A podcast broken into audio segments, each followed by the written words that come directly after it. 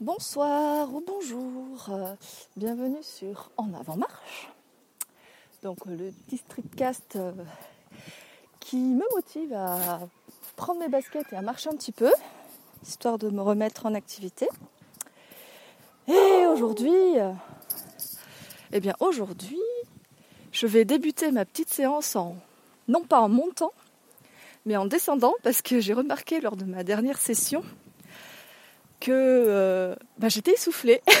du coup, euh, du coup, ben ça s'entendait pas mal et j'avais du mal en plus à trouver mes mots en même temps. Donc là, je vais commencer euh, ma petite marche par une descente. Oui, parce qu'il faut savoir qu'à la Réunion, c'est pas plat, pas du tout. les côtes sont non vraiment pas plates du tout. Voilà, donc là, je dois être au niveau 300 mètres d'altitude du niveau de la mer, je crois. Je suis pas sûre.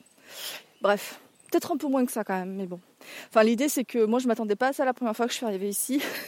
c'est que bah, ça monte partout.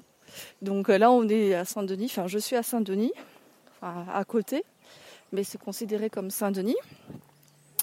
Et euh, ben, il y a que des zigzags de partout, ça monte, donc. Euh, donc pour marcher, faire du vélo, et voilà, il y a de quoi faire, il y a pas mal de difficultés. Et donc voilà, donc là j'ai commencé ma, petite marche. Et euh, je vais zigzaguer un petit peu en voyant le magnifique cadre, il fait encore jour. Je vois l'océan qui entoure toute l'île. Ça, ça me faisait peur il y a un certain temps. Parce que euh, comparativement à la métropole, la Réunion, c'est vraiment minuscule quand, quand on regarde euh, la carte du monde. Euh, ça fait assez flipper. Et en fait, moi j'avais peur justement d'être totalement isolée, on, on est entouré d'eau. Mais peut-être que le fait justement que ça soit une île bah, très montagneuse, bon, on est pas mal en hauteur et avec la verdure et la montagne aussi qui, qui on va dire pas nous domine mais nous protège. Enfin voilà, du coup j'ai j'ai plus pas eu cette sensation là, cette sensation qui, qui me faisait peur.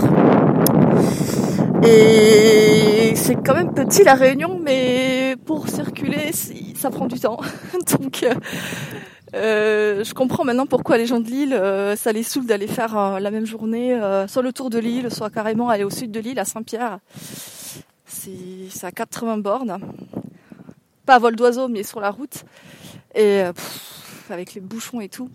Enfin bref, c'est pas la discussion que je voulais avoir aujourd'hui, mais bon, je me suis un peu dispersée, hein, comme d'habitude. Et donc voilà. et aujourd'hui, euh, bah, du coup, pour en rappel avec euh, le sujet que j'avais commencé à évoquer avec vous il y a deux jours maintenant. là, je vais plutôt me pencher sur donc ce désir de contrôle. Je pense que c'est inhérent à chaque être humain sur Terre.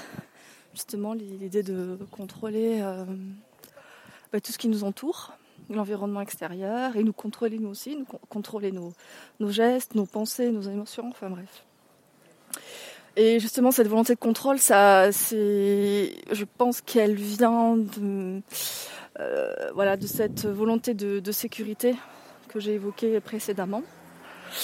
Et moi, bah, je me suis rendu compte que euh, dans ma façon d'être, euh, bah, elle est euh, extrêmement présente. Et j'essaye justement de m'en délester au fil du temps. J'apprends, voilà. J'essaye d'apprivoiser cette, cette manie, cette volonté là de vouloir tout contrôler, alors que au final, ben rien n'est figé, tout est en mouvement et on ne peut rien prévoir. Je pense que voilà la plus grande leçon qu'on peut apprendre de la vie, c'est que euh, elle est euh, incertaine et que malheureusement on a euh, un moyen de contrôle qui est assez limité. Donc voilà, on peut faire, on peut faire que de son mieux et accepter, je veux dire, les aléas de la vie. Et ce désir de contrôle, en fait, il est chez moi, il est, on va dire, présent à plusieurs niveaux. Alors déjà, par exemple, j'ai parlé de ma peur de l'avion. Alors c'est très marrant parce que j'ai pris énormément l'avion quand j'étais jeune, euh, pour me rendre à Madagascar notamment, euh, parce que je suis d'origine malgache. Et aussi, euh, je suis allée deux fois aux États-Unis, c'est plutôt cool. Et puis j'avais fait des voyages aussi en, métropole, en Europe, etc. Et euh, donc voilà, j'avais souvent pris l'avion et pour moi c'était une expérience plutôt sympa. Euh, J'aimais bien la sensation de, du décollage et de l'atterrissage. Puis est venu un moment, je crois que c'était vers en 2011. Donc euh, pareil, je suis repartie à Madagascar cette fois. Euh, j'étais pas avec mes parents, j'étais avec mon frère. Donc on était en voyage en mode solo. On est grand, on a fini nos études, voilà. Et à un moment, on a pris un, un vol euh, intérieur euh, dans une un ATR, c'est les avions à hélice. Et là, euh, ben, quand j'y repense, c'est là que j'ai commencé à paniquer parce que l'avion, il était, enfin, je me sentais pas du tout en sécurité justement. On, entendait le bruit, les sensations, les vibrations, et je crois que ça a été un déclencheur à ce moment-là. Et depuis, j'ai peur de l'avion. Et euh, la peur de l'avion, souvent, s'explique justement par le fait que déjà, dans notre nature propre, on va dire, euh, l'homme n'est justement pas capable d'être dans les airs. Et là, on a clairement, euh, enfin l'avion et tous les autres euh, objets volants ont défié les lois de la nature, enfin défié les lois de la nature. Enfin, disons que on a appris à faire avec ces lois de la nature pour justement réussir à voler. Donc voilà, avec un, une certaine vitesse, un certain poids, on est obligé de décoller. L'avion est obligé de décoller. Donc ça, scientifiquement, enfin, on peut pas revenir là-dessus. Et c'est grâce à, cette découverte-là que du coup, bah, nous sommes capables de voler et que l'avion est un des, moyens de transport les, plus euh, sécures au monde. Mais on a toujours cette peur inconsciente euh, qui fait que euh, bah, dans l'avion, on n'est pas bien parce que on n'a pas à être aussi haut et surtout on ne contrôle rien. On donne notre confiance à un pilote qui a quand même euh, l'expérience, la maîtrise euh, de l'engin, etc. Mais je pense que ça vient de là justement, cette peur de l'avion, entre autres choses. Hein. Après moi j'ai le vertige aussi. Euh. Mais quand j'y pense, quand je reviens justement à cette problématique, voilà que j'ai pas le contrôle, bah, notamment quand je suis en bus ou en voiture, j'ai pas du tout cette sensation là parce que justement je suis sur la terre ferme alors que euh, ce moyen de locomotion est beaucoup plus dangereux.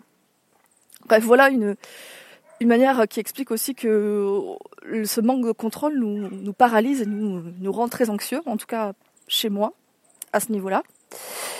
Et après, euh, ce désir de contrôle, il intervient aussi dans ma vie, euh, dans plusieurs domaines. Alors, euh, quand j'ai fini mes études à peu près, il y a... Ça va faire 7 ans environ, en 2010 je crois.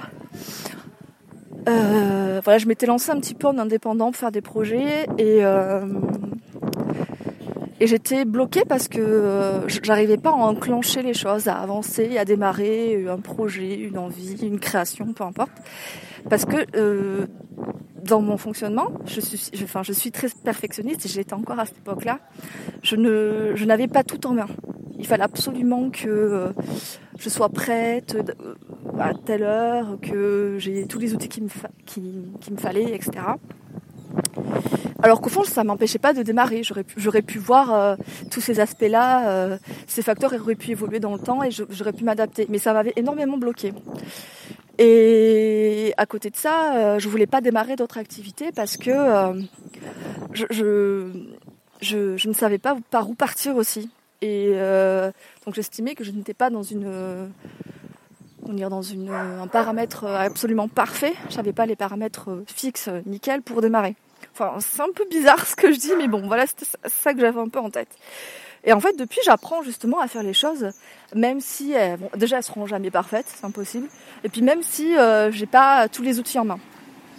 Et à côté de ça, euh, j'avais aussi donc ce désir de contrôle. Il s'était, il se manifestait euh, euh notamment quand j'avais commencé en, en régime. Euh, et donc là, euh, j'avais plein d'outils. Je m'étais euh, téléchargé pas mal d'outils justement pour gérer toutes, enfin, les calories que je mangeais, pour connaître mon sommeil, etc. Et en fait, je voulais tellement bien faire les choses que, en fait, je, je me rajoutais une pression monstre par rapport à ça. Et il s'avère que c'est encore quelque chose que que j'arrive pas à, comment dire, à, à gérer actuellement c'est très bizarre parce que je vais voilà, me doter d'outils euh, pour, euh, selon moi, avoir une organisation parfaite des choses. Puis à un moment, bah, comme je me rajoute une pression monstre, etc., et que ben c'est juste pas possible de tenir euh, tout, tous ces éléments là quoi. C'est voilà, on n'est pas capable. Au moment, il faut respirer, il faut lâcher prise. Et moi, en fait, c'est soit tout, soit rien. Comme on dit tout ou rien. Et dès que je sens que euh, j'en peux plus, que ça m'énerve, que déjà je me sens incapable de tenir mes objectifs ou que ça marche pas ou que j'arrive pas à perdre du poids, enfin en l'occurrence c'était ça qui se passait, j'abandonne tout je, rage intérieurement, je m'en veux énormément, je culpabilise beaucoup, et j'abandonne tout, tous ces tous ces programmes que je m'étais mis en place, etc. Je les abandonne et, voilà. Alors qu'en fait, euh, ça c'est enfin, c'est un, truc qui arrive, qui est présent dans, dans ma vie, à plein de niveaux. Ce côté un peu voilà euh, tout ou rien, haut bas, enfin, ben ça me ça me pompait pas mal d'énergie quoi j'arrive, enfin, j'arrive pas à trouver un juste milieu. Enfin, j'arrivais pas. Là, j'essaye. Hein, enfin. Puis aussi, j'accepte mon fonctionnement. Et en fait, c'est toujours cette idée, voilà, de tout contrôler. Et même si avec le temps, voilà, en essayant de me comprendre, etc. Je, j'apprends, j'apprends, j'accepte euh, d'être comme ça, et j'accepte aussi de, voilà, un peu de m'écouter, de me dire, euh, de toute façon, euh, on peut rien contrôler, on est, sûr de rien. Euh, voilà, je veux juste, il faut juste peut-être s'écouter, se laisser un peu, voilà, le, droit de, se tromper, de faire une erreur, et que de toute façon on contrôle rien, mis à part peut-être être responsable de nous-mêmes. On ne peut pas contrôler les, les aléas extérieurs, on ne peut pas contrôler les gens, ce qu'ils pensent de nous. Et ça, une fois qu'on a compris ça et qu'on peut se focaliser sur notre manière à nous de ressentir les choses, on est vraiment libéré. Euh, J'aurai l'occasion peut-être de revenir là-dessus sur la, responsabilité et l'indépendance émotionnelle surtout. Parce que ça, c'est quelque chose que j'entends énormément en ce moment dans les différents podcasts que j'écoute et que je lis aussi sur divers articles. Et en fait, c'est hyper libérateur de se dire que de toute façon, ça sert à rien de vouloir contrôler ça parce que c'est incontrôlable. Et qu'on peut juste euh, être responsable de nous-mêmes et faire de notre mieux, voilà. Déjà, c'est hyper libérateur. Et, euh, et donc voilà, c'était à peu près ça dont je voulais parler aujourd'hui. Sachant qu'aujourd'hui, alors c'est très très bizarre, mais euh, voilà, je suis dans une phase un peu, voilà, je suis un peu perdue euh, avec ma maladie, tout ça, notamment au niveau du poids, de l'énergie, des activités. Bah, j'ai fait le yo-yo quoi, parce que quand j'étais malade, je mangeais quasiment plus, donc j'étais vraiment pas maigre, mais presque quoi. Et euh, là, j'ai quoi? Je crois que j'ai repris 10-15 euh, kilos euh, du, quand j'ai recommencé à aller mieux. Et comme j'ai totalement changé de, de façon de vivre, parce que déjà je suis plus en métropole, etc. Je fais beaucoup moins d'activités ici pour circuler, c'est toujours la voiture, alors que sur Paris je marchais beaucoup. Enfin, voilà, tout s'explique quoi sur le fait que j'ai pris, que j'ai pris du poids. Et là, j'ai commencé à paniquer à me dire oh purée, euh, j'ai trop, j'ai repris tout ce que j'avais perdu il y a quelque temps, mais ça me saoule, je veux pas faire de régime, donc euh, j'essaie de comprendre, toujours cette volonté de comprendre chez moi qui est assez euh, présente. Enfin, ça fait partie de moi quoi. Du coup, j'ai lu, je me suis renseignée et voilà. Bon, je sais que maintenant, clairement, pour avoir encore un corps sain, en bonne santé, voilà, il faut faire de l'activité, il faut bien manger et il faut bien dormir. Et donc voilà, j'essaie un petit peu. Voilà, je me suis de nouveau plongée dans des outils, des techniques. Voilà, avoir une application où tu, tu, mets tout le temps euh, les repas que tu consommes dans la journée, la quantité. Euh, moi, je me dis mais non, mais en fait non, quoi, c'est pas possible. J'ai, j'ai pas envie de me, me cantonner à ça, quoi. Et pareil pour boire de l'eau, quoi. je me suis mis une petite application. Alors, une application, voilà, pour réussir à boire 1 litre 5 d'eau par jour ou plus en fonction de l'activité sportive que l'on fait. Alors c'est marrant parce qu'au début, ça me permet justement de réaliser euh, ah tiens là ça fait quand même euh, deux heures que j'ai pas bu, ça fait trois heures que j'ai pas bu, ah j'ai bu que, que 200 millilitres aujourd'hui, oulala oulala. Donc c'est intéressant à ce niveau-là. Mais euh, voilà, peut-être pour commencer, faire un faire un suivi sur une semaine, c'est pas mal. Mais continuer tout le temps, non, je pense que ça devient trop aliénant. Et, moi, je regrette un petit peu ces, utilisations-là. Donc j'essaye de faire euh, un peu euh, comme je le sens, voilà, de m'écouter plus.